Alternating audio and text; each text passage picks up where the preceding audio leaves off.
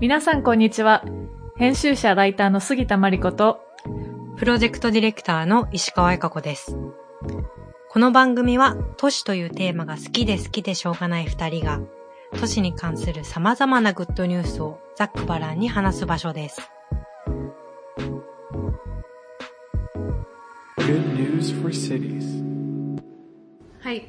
じゃあ今日は、はい。ベールメール住宅群うん。とオランダのスリナム移民について話そうと思います。ちょっとはいニッチなテーマなんですけど、うんうんうん実際にね、うん。この前、そのベールメールっていうエリアが、うん。まあちょっと郊外エリアなのかな。そうだね。アムステルダムから電車で20分ぐらい行ったエリアにベールメール地区っていうエリアがありまして、うんうん。まあちょっとたまたまそこに行く機会があって、うんえっと我々このエリアのこと知らなかったんですけど、結構あの電車から見てた時にね、うん。えっと、一気にこう風景が変わった瞬間があって、うん。かつ一気にそのあの人種が変わったエリア、うんうん。うんこのエリエリアというかこの駅だったんだよね。そうだよね。でちょうど帰りにちょっと気になるから降りていかないみたいな感じで、予定はしてなかったんだけど降り立ったエリアがうんこのベイルメール地区っていうところでした、そうだね。うん、なんか同じ街とは思えないっていうかアムスを出た感じがあったよね、すごい。一応市内なのかなあれね。市内だね。市内なんだけど、でうん。まあ、どういう、まあ、あの雰囲気かというと,、うん。えーとまあ、降り立った駅降り立った瞬間目の前にバーンってモスクがあって、うん。えっ、と本当になんていうの白人がほぼいない感じうんうんうん。のエリアで、うん。えー、と駅を出てすぐのスーパーは本当にアフリカ系の食材とかインドネシア系の食材とか、うん。アジア系の食材とか、結構多国籍な、そうだえっとね食材のお店が立ち並んでいるみたいなところなんだよね。そうだね、うん。あと道路も広いし、なんか集合住宅みたいなねそう日本の団地みたいな感じでちょっと様相が面白違くて面白かった、そう。であまりにもねアムステルダムって多分皆さんあのレンガ造りでそうだね。こうコージーでちっちゃくてこう可愛いなんて言うんだろう。なんて言うんだろう。お家が並んでるみたはいはいいなイメージなんだと思うんですけど、そこのこのベイルメール地区は本当に10階ぐらいの中高層えー団地みたいなのがドカンドカンドカンドカンって結構計画的にこう立ち並んでいるっていうような風景で、ちょっとね日本のその団地の風景を彷彿とさせるそうだよね。言ってたよね、うん。プラットフォームから日本みたいみたいに言ってたようん日本っぽいね、なみたいな思った、確かに、うん。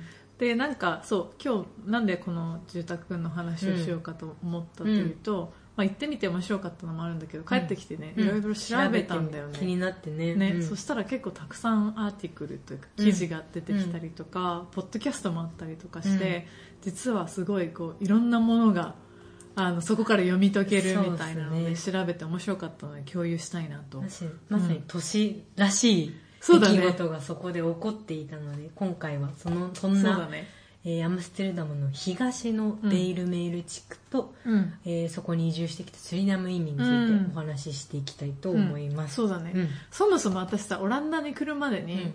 スリナム移民、うん。うん。スリナムっていうことを聞いたことがなかった。そう。なんかさ本当に歩いててスリナムフード屋だよみたいなこと言われて、ね。えうん。スリナムみたいな感じでそうだよね。そもそもねスリナムってどどこで、うん。どういう人たちのことを言うんだろうみたいなそうだよね。知らなかった知らなかったね。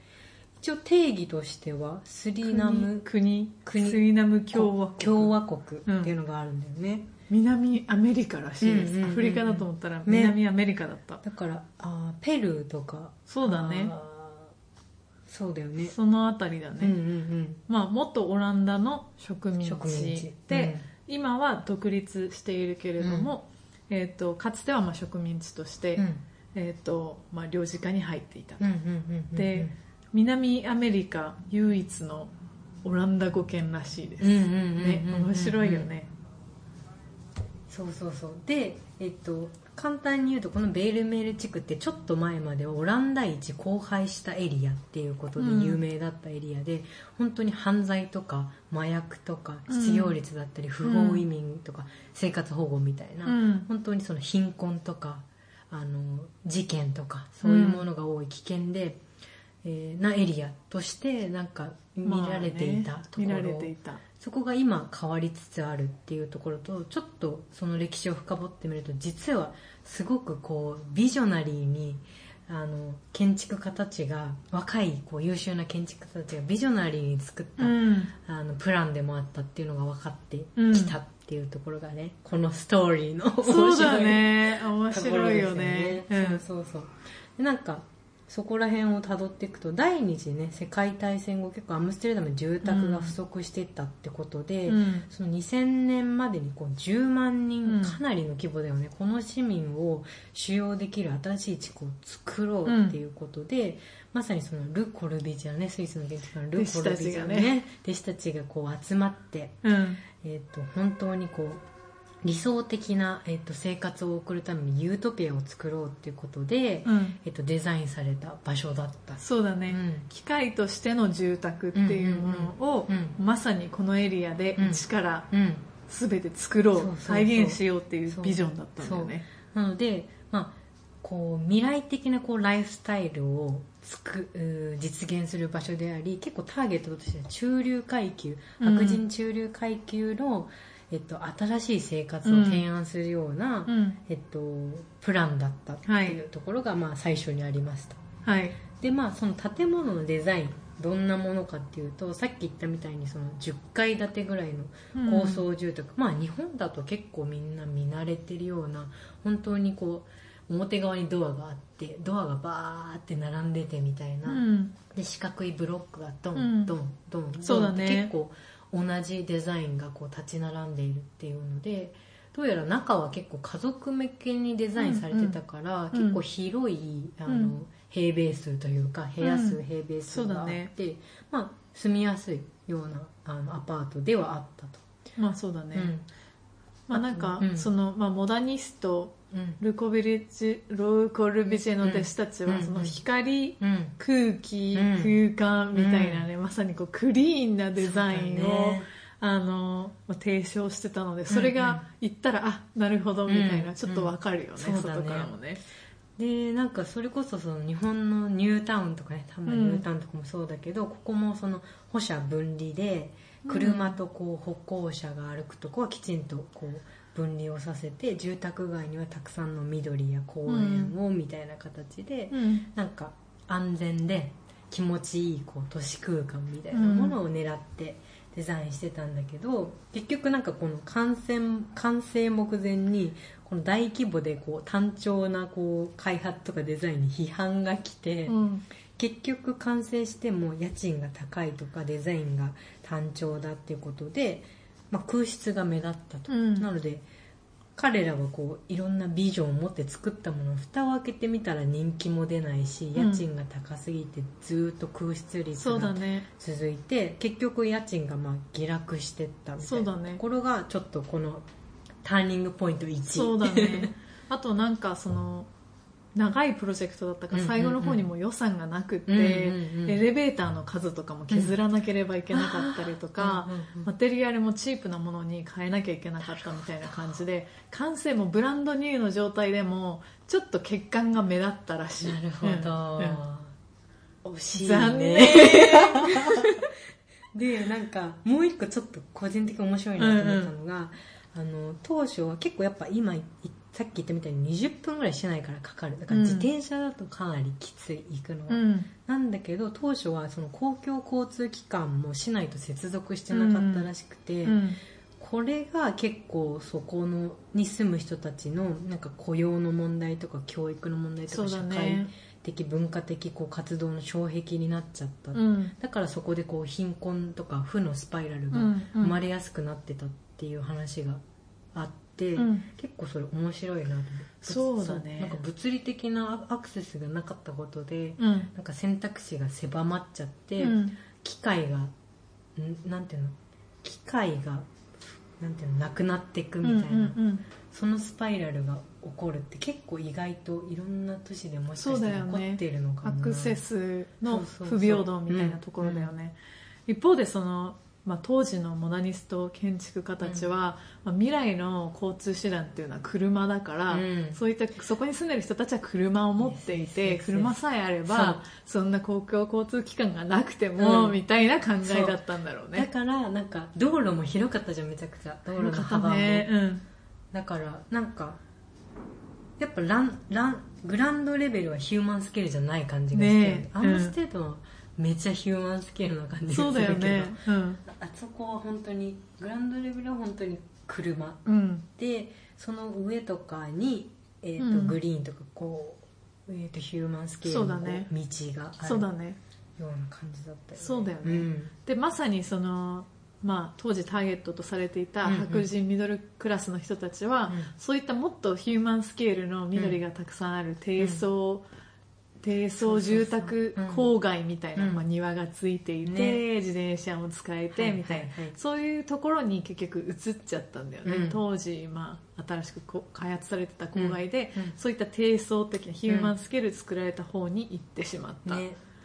であれれとなあるれれ空室が目立つよ そういうところで時に、まあはい第第2章。第二第2章。章えー、とこのねさっき言ってたスリナムの独立っていうのは結構ポイントで、1975年にスリナムが、まあ、独立をすると、うん。まあ、その植民地化から独立をして、でオランダ国籍が取れたんだよねスリナム移民ってね。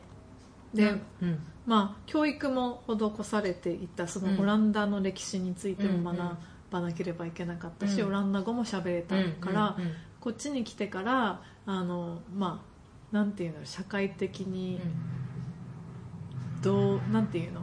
インテグレーション、うん。インテグレーションってなんていうんだろなんだろう。う統合する？馴染みやすかった馴染みやすかったうんみたいなのも聞いたね、あそうだ。あとさ宗教の話も。あはいはいはい。なんかイスラム教が結構そのヨーロッパの中で結構その批判とか差別の対象になりやすかったのに対して、うんえっと、キリスト教スリナムはキリスト教とかが多かった、ヒンドゥーとかも、ね、あヒンドゥーが、うんうんだから、まあ、ある意味その宗教的な対立みたいなのもなかったうんみたいなところも、まあ、ヨーロッパというかオランダへの移動がある程度こうスそうだねムーズにいったっていうようなこともなんか書いてあったよね。そうだね。ん。だからいわゆるその当時来た人たちは外国人ではなかったってことだよね、移民でもなかった。なるほどなるほど。もう同国者としてうん。一応ステータス上は、うん。あの扱われた。扱われていたけれども、やっぱり肌の色が違かったりとか、ん。文化が違かったりとかで、まあ、差別とかは体かなり体験したみたいな話も聞きました、うんなのでねその1975年の独立契機にそこからガガガッとこううん。スリナム移民がオランダにやってきて、うん。1980年ぐらいにうん。はそのね、スリナム系の移住者がドドドッとこの、えー、とベイルメールの,、えー、とその空席のそうだね。空室のうん。あるうーエリアにすす住み始めたと。そうだね。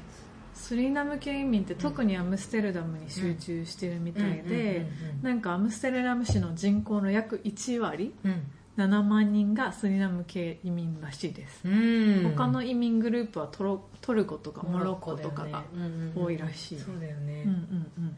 まあ、ちなみになんかそのスリナム系移民ってこううん。どんな見た目をしてる人なんたちなんだろう、まあ、いろんなさ色があの混じっていてうん。全然違うっうんていうことを前提に何も知らなかったからうん。いろいろ調べてたんだけど、そのまあ、植民地時代に奴隷労働でアフリカからたくさんあのアフリカ系のうん。人たちが連れてこらさ来られて、うん。でそこをスリナムにねうん。でそこでプランテーションとかで砂糖とかさコはいはいはい。ーヒーとか、ね。あのたタバコとかもタバコとかもそうだよね、なのでクレオールというかもう色が混じって、はいはいはい。っていう人たちが多いんだようんうんうんね、うんだからそうだね。だからそのスーパーもいろんな国のそうだよね。ものがあったもんね。うん。なんかアフリカ系の生地とかも売ってたもんね。そうだよね、うん。そう。なんかここって言いにくいとか、ね。混じってる感じがねすごいあったなと思いました、うん。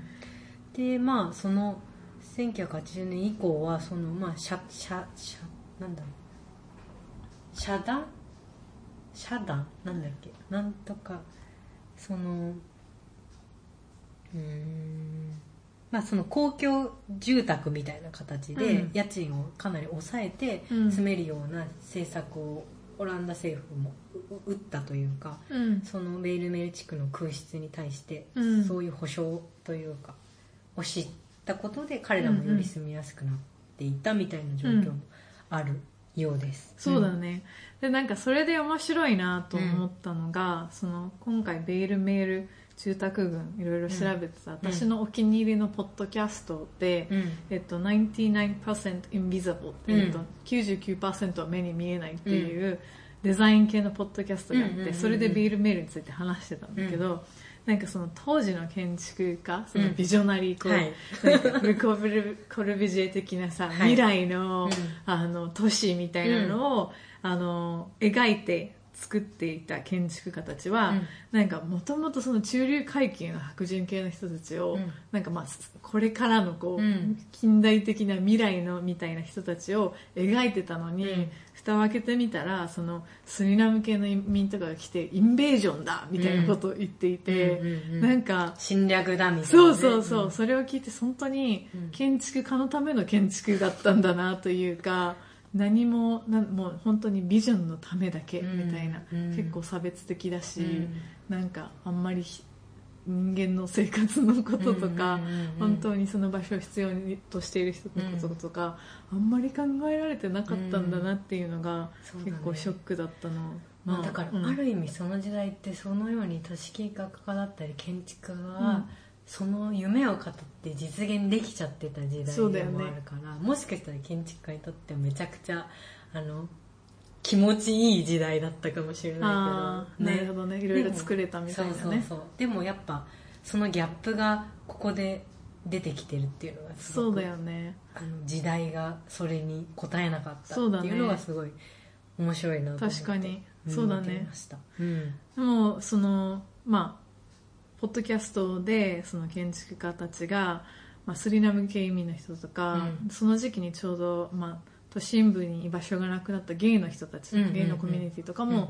このエリアに引っ越してきたりとかしたらしくて、うん。そういうことでなんかイメージが下がってしまって、はいはい。でどんどんまたなんか治安も悪くなったりうん。みたいなことをしてうん困ったみたいなことを話してたんだけど、うん。でも実際、ね、いろいろディグっていたら彼らが来る前から、うん。結構問題もそもそもそもそも空室率も高かったし、うん。そのまあ、バジェットの問題でいろんなところが手抜きになってたりとかで、そもそもあった問題を、うん。なんかその移民たちに転嫁してしまったみたいなところは面白いなと思いました。そう。でそのそんなベイルメールが今どうなっていってる 第23章。第三章。第三章。でやっぱ今はもちろんその多多国籍の、えー多民族の,、うんあのエリアなんだけれども、うん。結構住むのに快適なうん。場所になってきてるっていうところで、うん。1992年ぐらいからもうこれはいかんと。このままではこのデザインばっかりを重視するんじゃなくてここの生活者のことを考えなきゃいかんっていうことで、うん。えっとまあ、あの政府というかあの市がその生活とか雇用とかその交通の問題だったりを改善しようっていうことで例えばベイルメールの住民が利用できる無料のオランダ語コースとか、うん。えー、と教育レベルを上げて、うん。えー、と雇用を創出しようっていうことに、まあ、取り組んでいたりとか、うん。えー、とそこの、えー、と中心とななる、えー、と住民ここで今後大事になっていく住民は誰かってなった時に、うん。あの黒人のミドルクラスみたいなのに焦点を当てて、えっと彼らをこうがメインでここに住ん住んで活躍できるような機会を作ろうっていうことを、あの意図してえデザインだったり、うん。えっと支援をしていったと。うんでちょっと面白いなと思ったのがその結構黒人のミドルクラスみたいな人たちがどういう役割をしたかっていうと、うん。結構それ、えっとその低所得者の人とかうんの、えっと、教育とか結構そこのサポートをこの層がしてたと。うんなんかこの層がいなくなっちゃうと、うん。その低所得の人をすくい上げるコミュニティや手がなくなってしまうってことで、彼らにとってなんか満足できる環境みたいなものをきちんと整えていこうみたいなことを施策としてもまあやっていって、はい。みんながだその中流階級ぐらいになるように押し上げようってことでなんか地域の中で雇用を創出するみたいなことにも取り組んだっていうのは結構うん。あの面白い戦略だなとうんうん思って。うんうん。うん。今まさに行われてるソーシャルプログラムみたいな感じかな、なるほど。そうだねそうそう。であと、うん。うん。よく最近聞くのは、うんうんうん。そのマルチカルチュアルなうん。多様性のあうんうんうるん。エリアみたいな、まあ、ヒップみたいなのはね、うん。あんまり言っても感じはしなかったけど、まあそうそういう感じにブランディングこれからしていきたいんだろうなそうだね。主としてはっていうのは感じた。そうだね。かね今はもうその130の国籍が住むエリア130以上すごいよのね国籍ってものすごいなと思って、うん。でまあ今後ね10年でアムステルダムが誇るこう多文化のエリアにしてこうみたいなのを今うん言っているみたいで、うん。そのネクストヒップエリアって書いてあったけど。そうだね。まあでもそういうふうに引きつけるようなものがあ出てきてるってこととやっぱさっき言ってたみたいに時代としてそういう特徴的なこう多文化の、えーを持つエリアっていうところの価値が高まってきてるっていうところで、まあ、不動産価値もそれで高まってくるような時代になっているっていうふうに、まあ、ディベロッパーも見ているみたいでそうだね。それをある意味ブランドとして使っていこうっていうような動きそうもある。だね。まあ、これも批判を生むかもしれないけどそうだね。まくやらないと。そうだよね。例えばうんニューヨークうんにジャクソンハイツっていうエリアがあってそこも世界一こう多様性のあるエリアみたいな感じで数年前数、まあ、10年前とかはうん。そこまで人気がなくてそこまでその中心部から遠くもないんだけど、うんうん。なんかまあその治安だったりとか、そこまでディベロッパーからも注目されてなかったエリアが、うんまさにその最近多様性がある、うん。ヒップなエリアとしてブランディングされ始めて、うん。投資家もどんどんあのお金を落とし始めてでジェントリフィケーションというか、うん。どんどん地価も上がってきてっていう問題があって、なるほどなるほど。そのドキュメンタリーとかも見てたんだけど、うん。結構その近しいなと思っていて。私の修士のテーマも実はそういったものに近くて多様性っていうものをブランディングに使った、うんあの特にヨーロッパの郊外エリアのはいはいはい。ベイルメールのようなエリアの新しい都市計画のトレンドみたいなところを調べてたんだけど、あるんだよね。ヨーロッパに他の都市にもたくさんこのような、なんかまあモダニズムの思想的なもので作られてでも一旦はすごい寂れて、うん。で、まあ、マルチカルチャリズムみたいな、うん。いろんな移民の人たちが住んでて、うんうんうん。それをもっとリブランディングしてこうぜうんみたいなところね、うんもうもちろんいいこともありつつ、うんいろんな弊害とか、そうだね、違反も起こりうる計画の仕方かなっていうのは思った。まあでもそっか。そこで結構うまくいっているとこもあるってことなのか世界的にはうまくいっているいっていないもそう誰にとってみたいなジャクソンハイツも、うん。その投資家からしたら、うん。ニューヨークのすごいいいうん。場所、えれあのアクセスのいいところに、はいはいはい。なんかいいゴールドマニーがあるみたいな感じなんだろうけど住んでるもともとそこに住んでいた人からしたらたまったもんじゃなくて、ねジェントリフィケーションであの引っ越さなきゃいけないとか例えばあのアムステルダムもヨルダンっていうすごい、まあ、ヒップで可愛いエリアがあって、中心部にねそうだよね。代官山みたいな。そうそうそうそうそう、でもヨルダンもほんと前までは、まさにベイルメールのような移民の人たちとか、うん。まあ、低所得の人たちがそこに住んでいたエリアで、うんうんうんうん。見向きもされなかったんだって、うん。それがジェントリフィケーションで地価が高騰してそこに住んでいたような人たちが今ベイルメールに住んでいるっていうことを聞いた地元の人に。それは、うん。だって今ねヨルダンといえばも超高いうみたいな超高ねいしおしゃれなお店が立ち並ぶみたいなそうだよね。そうそう。でもまさにそれがもう書いてあってトピックとして、うん。その高層住宅を新しいそのブランディングで、えっと、新しい層に売るために一回解体をして、うん。ある程度低層の住宅を新設するってういうん計画もあって、うん。今も多分取り壊されてる、えっと、高層住宅あるらしいんだけど結局その時に住んでたひ既存の住民は立ち退かなきゃいけない、うん。でも帰ってきたらあのなんていうのコストレンタルコスト家賃がうん。こ、前より高くなってしまう、うんそれは払えないみたいなところろでその既存住民と新しくブランディングしたいこう開発側の対立みたいなものもメールメールで起こってるみたいで、うん。まさにその今言ってたことそうだよね。がまさに彼らも経験しているような感じなんだろうなとそうだよね。だって中央駅からさ20分ぐらいで行けちゃうんだもんね、うん。ね電車で。これだけアムスの住宅難を考えるとそうだよね。あれだけの土地とがあったら、うん。ね。そうだよ。めっちゃ環境にも近いし。としてはいいよね。そう。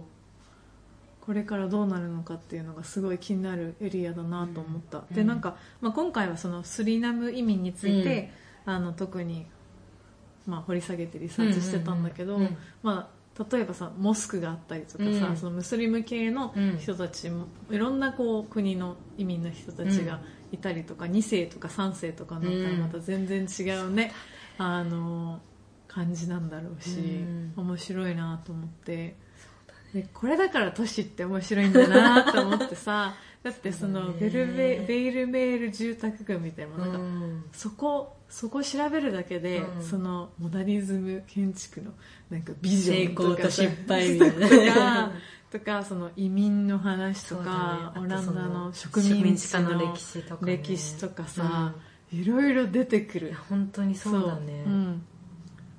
文化もね。そうだよね、うん。都市空間からいろんなものがうん。読み解けるっていうのはすごい面白いなと思った、うん。うんとりあえずそのポッドキャストがおすすめなのでうん。聞いてもらいたいなっていうのと、ですね。あとなんか全然関係ないかもしれないんだけど、うん。うんハットスポットっていうすごい素敵なセレクトショップ屋さんがアムスにあって、そこでなんかイラストレーターのなんかリック・ススタバイスタベイさん。